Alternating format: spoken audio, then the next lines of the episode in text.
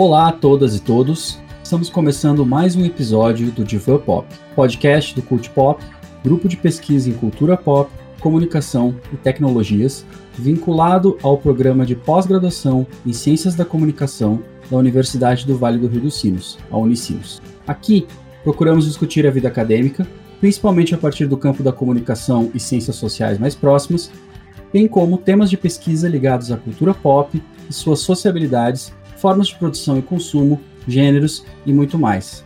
Eu sou Felipe Stivaletti, sou doutorando em Ciências da Comunicação aqui mesmo pela Unicinos e hoje eu estou aqui num episódio muito especial com convidados muito especiais, a Larissa Beco, o Fábio mesmo e o Thiago Krening, para eles nos falarem de um projeto que é o HQ caçadora de fãs. E aí, pessoal, tudo bem? Oi, pessoal. Olá, tudo bem? Bom dia, boa noite, boa tarde. Vamos começar com uma pergunta mais geral. Para quem ainda não ouviu falar do projeto, o que é o Caçador de Fãs? É um projeto de divulgação científica que começou com uma história em quadrinhos. Então, transformar uma pesquisa de mestrado numa história em quadrinhos para contar, então, os processos empíricos, problemas, as dúvidas, as angústias do pesquisador de uma forma diferente, eu acho talvez a gente pode se arriscar a dizer até talvez irreverente, né? Mas principalmente divertida, de uma forma mais leve e expandindo então para além né, dos, dos limites da academia. Eu convidei primeiro o Fábio por uma indicação de um amigo. Quando eu comentei com ele, olha, eu, eu gostaria de contar a minha pesquisa de mestrado que foi sobre fãs de super-heróis em uma história em quadrinho, porque, né, matemática tem tudo a ver com o produto. E só que eu não sou quadrinista, então eu tenho que ir atrás de alguém que o faça. E aí ele disse: Olha, eu tenho uma indicação de roteirista para te dar, que é o Fábio mesmo. Dá uma conversada com ele e tal. E aí eu chamei o Fábio, e o Fábio foi super receptivo. Não sei se é porque ele também é professor, né? Vai saber, mas eu acho que isso aí acho que ajuda sempre. E aí eu e o Fábio demos início então à nossa conversa, ele já me perguntou vários aspectos da pesquisa, os problemas, que deu certo. E aí depois a gente convidou o Tiago, porque também alinhamos qual era o, o tom que a gente queria para a HQ, né? Uma HQ que fosse realmente divertida, que tivesse uma uma brincadeira com o lúdico. E o Thiago tem um traço que tem super a ver com isso, né? Então, casou assim, a gente convidou o Thiago e ele aceitou, por isso também está aqui conosco hoje para compartilhar como foi participar desse processo um tanto quanto maluco, mas que no final aí tá dando certo. Acho que esse projeto todo, no geral, ele tem uma característica bem interessante, né? Ele traz cultura pop como tema de pesquisa acadêmica, em primeiro lugar, e a pesquisa acadêmica como tema de uma linguagem da cultura pop, né? Acho que isso é um, é um, é um é jogo bem interessante, assim, né? Que, que há né, na, nas duas coisas, na verdade. Primeiro na, na, na dissertação e em conjunto com o, com o HQ. Vocês estão bastante tempo nesse projeto, vocês três, embora ele tenha, né, o produto final dele tenha saído há relativamente pouco tempo, né? Como tem sido a acolhida dele dentro e fora da, da academia? Olha, da minha parte, sempre é muito positiva, assim. O pessoal adora a ideia do projeto por si só. E agora que a gente efetivamente, então, lançou o HQ para o mundo, também a gente está recebendo retornos é, muito queridos, assim, muito generosos com o trabalho. Eu sempre que eu recebo, eu repasso para os meninos, porque eu acho que esse trabalho é nosso, né? Mas eu acho que é até mais deles do que meus, assim, porque eles botaram a mão na massa realmente para fazer acontecer. E sem o talento deles não teria sido o que foi. Então, eu sou suspeita para falar, né? Mas da minha parte, os retornos foram foram estão sendo muito, muito, muito legais. Pensando nessa coleção que a gente tem agora de pessoal dando um feedback positivo, né? Dava até para colocar na contracapa já.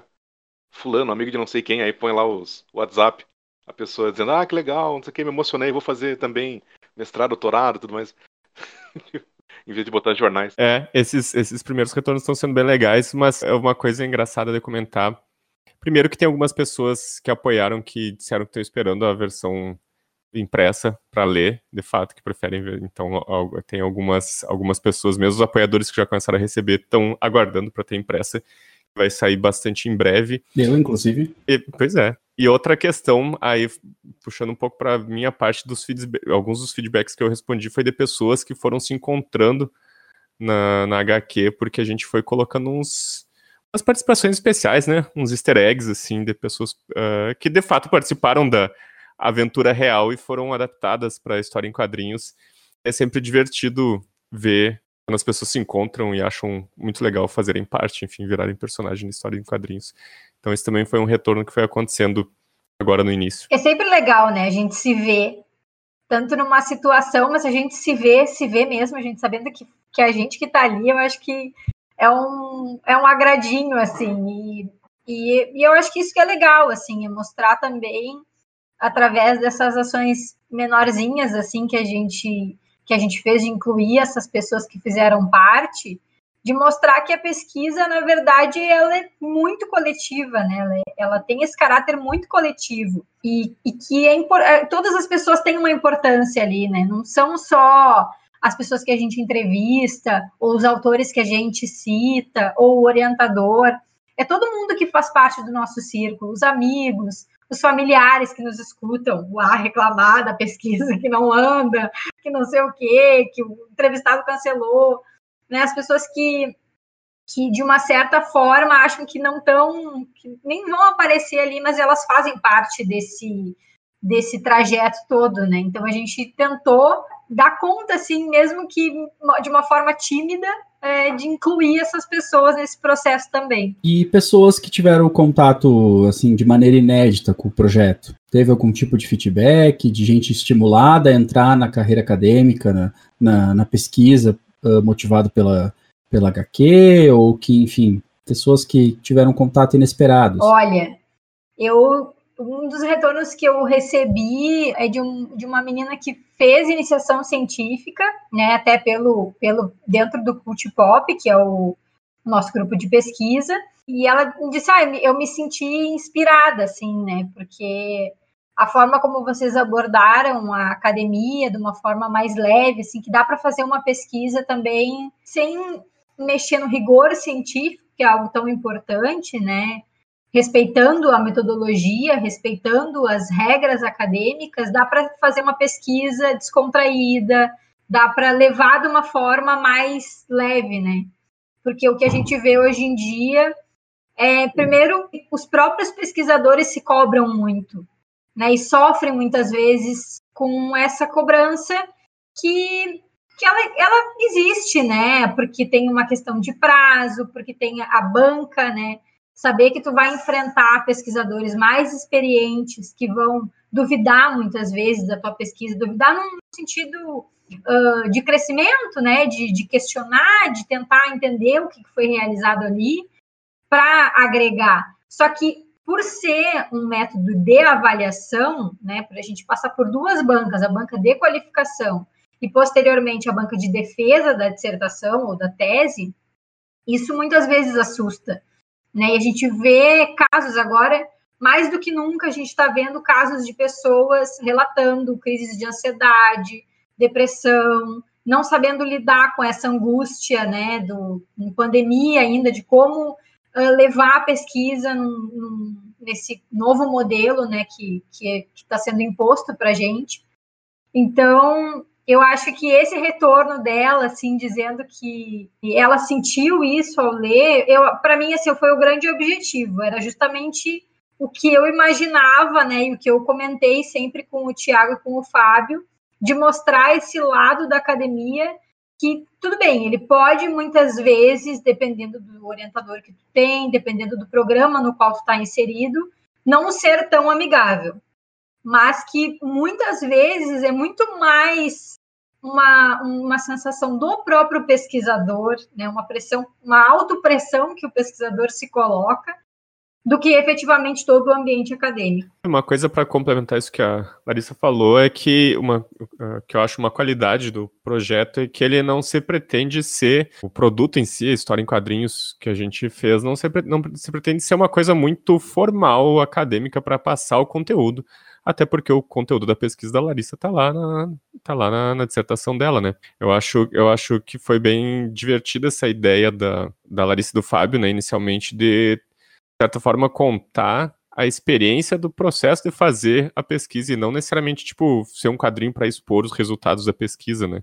Que é uma coisa, não que exista muito, mas assim, dentro dessa, dessa realidade talvez seja uma, talvez fosse uma coisa mais convencional, né? Então acho que, ah, eu acho que, sei lá, humaniza um pouco também, né, a, a esse processo de poder uh, compartilhar essa experiência de uma forma divertida, assim, mostrar quais são as etapas e, e, e justamente como a Larissa falava ali, a questão da, de ansiedade os sofrimentos, enfim, que praticamente todo mundo passa, né, na, na pós-graduação. É, o legal disso aqui é, é, se complementar, né, por isso que a gente tem dentro do material, tem indicação para a dissertação dela, tem a, a, a, trabalho de graduação também, então tudo isso é complementar, o ideal é ler os dois, talvez até os três materiais, né, e não importa bem a ordem, tudo acho que vai, vai acabar acrescentando. E, na verdade, sim, porque geralmente o trabalho vai trazer a coisa pronta, embora o trabalho da Larissa tenha muito ali a, a narração do caminho, de como foi feito, né, é, sempre alguma coisa escapa ali, realmente vai estar vai tá coisa mais, mais finalizada, ou um recorte já, né, adequado. Tanto é que eu fui pesquisar, chamar ela, perguntar, tá, mas agora me conta o que deu errado aqui, né? Tipo, na, na verdade a gente tinha tanta coisa assim, o que me deixa mais louco ainda, né? Daqui a pouco eu vou ter que fazer mestrado também. Acho que eu sou o único aqui que não entrou nessa ainda. Vamos ver caçadora de fãs de conquista, né, Fábio? Vai ter um spin-off do caçador aí com o Fábio. Ah, acho que sem dúvida, acho que o projeto dá uma humanizada bastante mesmo nesses, nesses processos da pesquisa, né? E acho que tem esse alcance até bem amplo, assim, universal para quem está envolvido na pesquisa. Acho que sem dúvida esse é um dos grandes apelos. Agora, só polemizando um pouquinho, teve algum negacionista da ciência dando feedback? Alguém que acha um absurdo um, um, tipo de trabalho desse, uma divulgação científica de um trabalho dessa ordem, assim? Olha, até onde eu sei, não. Mas ainda é muito recente, né? Se for pensar, cara, o, pro, o, projeto como um todo já completou aí seu, seu primeiro ano de vida. Mas a HQ está saindo agora, então não sei exatamente que retornos que podem vir daí. E honestamente, eu, eu, eu não sei se eu estou preparada assim para lidar com críticas nesse nível, né? Porque a gente sempre quer saber o que, que poderia ter ficado melhor, né? Para onde que o projeto poderia ter crescido, o que, que poderia ter sido feito que não foi. Porque eu acho que isso também, assim como na pesquisa, são coisas que nos ajudam a evoluir, né? E a, e a nos manter em contato com o projeto, atualizando o projeto. Mas, apesar de ser, de a gente estar bem cercado, assim, isso é horrível de dizer, mas é, uma, é a verdade desse discurso anticientificista, eu acho que nós ainda estamos no, no grupo dos privilegiados que não passaram por isso. É, eu acho que a gente está muito na, na, bolha, né? Uh, até por a gente acabar, inevitavelmente, convivendo muito com gente que é da academia, pessoas que conhecem um pouco mais, enfim. Eu mesmo em outras produções minhas e quadrinhos, é muito, muito raro encontrar galera desse perfil, assim, já me aconteceu de, sei lá, terraplanista vir falar, me criticar no, no, Instagram, assim, mas acaba que como a gente tá na bolha, não sei se, por um lado até acho bom que, não sei, não sei se é bom ou se é ruim, mas que a, que a caçadora não, não saia dessa bolha, assim, porque, sei lá, mas eu, eu acredito que inevitavelmente também vai, vai, vai ter alguém que vai achar que, tipo, não combina coisa, assim, quadrinhos, divulgação, sempre tem a, a galera mais digamos, conservadora na academia que acha que não, que não, sei lá, não combina, que é coisa, enfim, que quadrinho é coisa de criança, que não é algo que valha o investimento dessa energia para pesquisar, né? Então acho que assim, talvez não chegue na gente, né? Talvez as pessoas não critiquem abertamente pra gente nesse sentido, mas eu acredito que certamente pessoas da academia vai, vai ter algumas que vão achar que é algo meio, sei lá, bobo, né? Com certeza, né? Como tu bem falou, não só negacionistas, né? Mas aqueles que têm uma concepção de ciência que, né, que não, não consegue aceitar e acolher um projeto desse tipo. Fábio e Thiago, como é que foi adaptar ou construir né, uma história aparentemente pouco usual para a linguagem de quadrinhos, como é a da trajetória acadêmica, em termos de narrativa e de ilustração mesmo. Como foi, como foi possível tornar ela passível de ser curtida por um público mais habituado com, com quadrinhos? Quais foram os desafios aí individualmente, em termos de, de roteiro e ilustração? Olha, acho que, assim, primeiro, né, é, tu tem que ser verdadeiro com a história, a real, no caso, né? Ela é baseada ali em vários eventos verdadeiros, hum, mas também tem que criar uma história, uma aventura no meio disso, que às vezes parece um pouco complicado. As duas coisas não obedecem à mesma estrutura, né? Embora tenha até a questão do trabalho acadêmico, né? Tem toda uma construção, tem um caminho, um percurso para depois enfrentar o grande momento que é a defesa, né? A gente teve que criar algumas outras coisas pelo caminho ali. Primeiro, criar um interlocutor, alguém com quem a Larissa ia conversar, porque em certos pontos o trabalho é um pouco solitário, né? Então, a gente criou um amigo imaginário com quem a Larissa ia debater, com quem ela poderia falar, né, para servir até de ouvido ou de um caminho de entrada para o próprio leitor. E depois a gente foi criando ali uma estratégia, uma coisinha para dar aventura, para ter o grande vilão no final, né? Uma coisa que na vida real até não, não, não cabe, não tem, né? Mas e nisso tudo tentando trazer uma coisa mais lúdica. Tipo, é baseado, mas tem algumas liberdades a mais ali, uma outra visão em cima da, do trabalho dela. Eu, eu acho que uh, como essa essas decisões que o Fábio comentou, essas decisões criativas do roteiro, da estrutura da narrativa já tinham sido feitas, né? Quando eu cheguei no projeto, já tinha mais ou menos essa perspectiva de como ia ser. Acabou que para mim foi, ah, de certa forma, foi tranquilo e natural, assim, porque eu já. Não é de hoje que eu já faço tirinhas que seguem mais ou menos essa lógica, assim, de falar de, de assuntos ou situações reais, mas colocando alguma brincadeira, alguma fantasia no meio, assim. Então acho que eu já tinha bastante experiência em brincar com isso e especialmente em retratar pessoas reais, né? Como a gente comentou antes, tipo, tem várias aparições. É legal que tem um mínimo de semelhança, né? Por mais que sejam uns personagens ali, né? Tem o design próprio deles. É legal que elas remetam minimamente, né? Que as pessoas reconheçam mais ou menos, né? Nessa situação. Então, acho que para mim acabou sendo bem, bem tranquilo, bem natural entrar nesse projeto a partir dessas decisões. Né? Ah, e tem uma coisa legal também, que assim, a gente como fazendo quadrinhos e vendendo quadrinhos e tudo mais, entrando em contato com o público, né? A gente costuma participar muito de evento.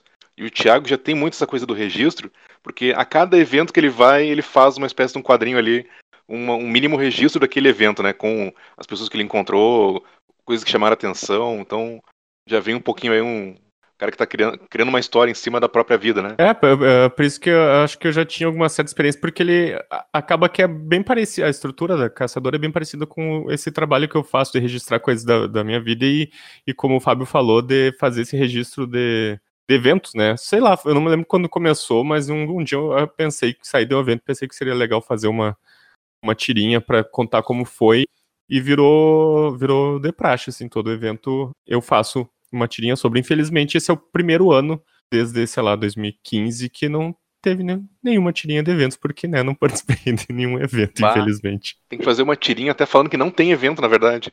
Pois é, quando mais pro fim do ano, de repente eu faço uma do, do não evento.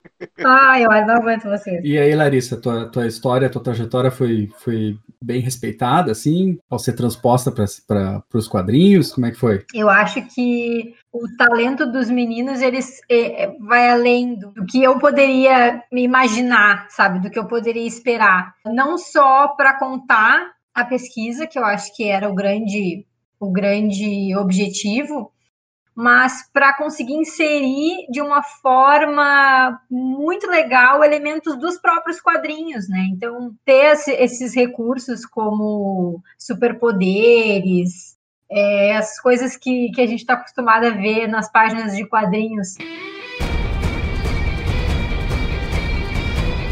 No nosso quadrinho, mesmo se, sendo para ser uma história real, eu acho que isso foi, foi, foi muito bem feito, muito bem realizado, né? De uma forma a realmente engrandecer toda a narrativa. Então, eu só tenho elogios para eles. Uma, uma coisa que eu acho bem legal do, de como ficou, assim, complementando o que a Larissa falou, é de. É que acabou virando uma. Não sei, eu, eu enxergo como vários níveis de metalinguagem, assim, porque é, é uma história em quadrinhos que fala sobre uma pesquisa sobre histórias em quadrinhos de super-herói numa fazendo, fazendo toda essa brincadeira com, com coisas clássicas de histórias em quadrinhos de super-heróis. Então, a, acabou que virou, sei lá, para mim uma, uma super metalinguagem maluca, assim, que acho que ficou bem divertido. Se tiver alguém disposto a fazer uma pesquisa acadêmica sobre a caçadora de fãs, vai ser tipo Inception acadêmico, entendeu? Eu, eu sou super parceira. Se alguém quiser fazer isso aí, eu apoio. Ah, vai ser Caçador de Fãs Reboot. Não, a caçadora da caçadora.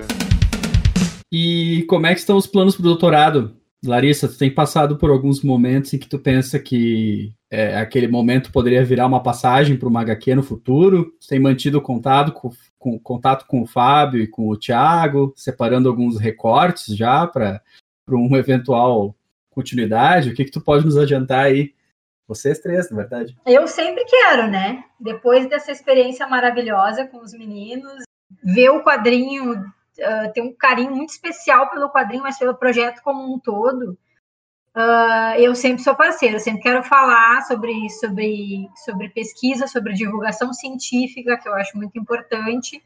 Então, eu super quero fazer mas também cada um deles também tem os seus projetos pessoais e os seus projetos acadêmicos, uh, profissionais, né, que, que a gente também tem que levar em consideração.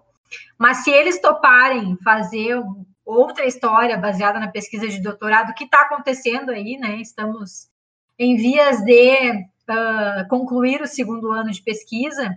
Vou me sentir a pessoa mais feliz desse mundo, porque coisa para contar sempre tem. E talento para contar eles têm, então estamos tranquilos. Só falta eles quererem. É, já tá rolando essas conversas mesmo, assim, porque é uma, é uma, é uma coisa meio óbvia de acontecer. Inclusive, a gente brinca com isso na. Sim. Na, sem dar spoilers, né? A gente brinca com isso na Caçador de Fãs. Tem um gancho lá, tem um gancho. Sim, é. sim. A gente não sabia oficialmente como usar ele, mas agora eu já resolvi, eu já até falei pra Larissa. Eu já sei o que é o gancho para onde ele leva. E, gente, e, aí eu comecei a perguntar pra ela como é que anda essa pesquisa, como é que anda o doutorado e tal. E ela deu um geral, assim, né? Mas... Ele já quer ver o texto. Mas tem uma coisa que eu acho legal de comentar, que eu acho que talvez nem o Fábio tenha se dado conta disso. Mas que depois eu, eu me, assim, agora relendo o HQ para fazer a revisão, então, da prova, né? Que, que já está com a gráfica, eu pensei muito nisso. Eu acho que nem o Fábio com a sua genialidade maior, percebeu que é o seguinte: para quem não sabe, a minha inserção acadêmica nos quadrinhos foi na minha graduação, eu fiz meu TCC em comunicação social sobre o Capitão América e a, o Guerra Civil da Marvel, né, a história em quadrinho.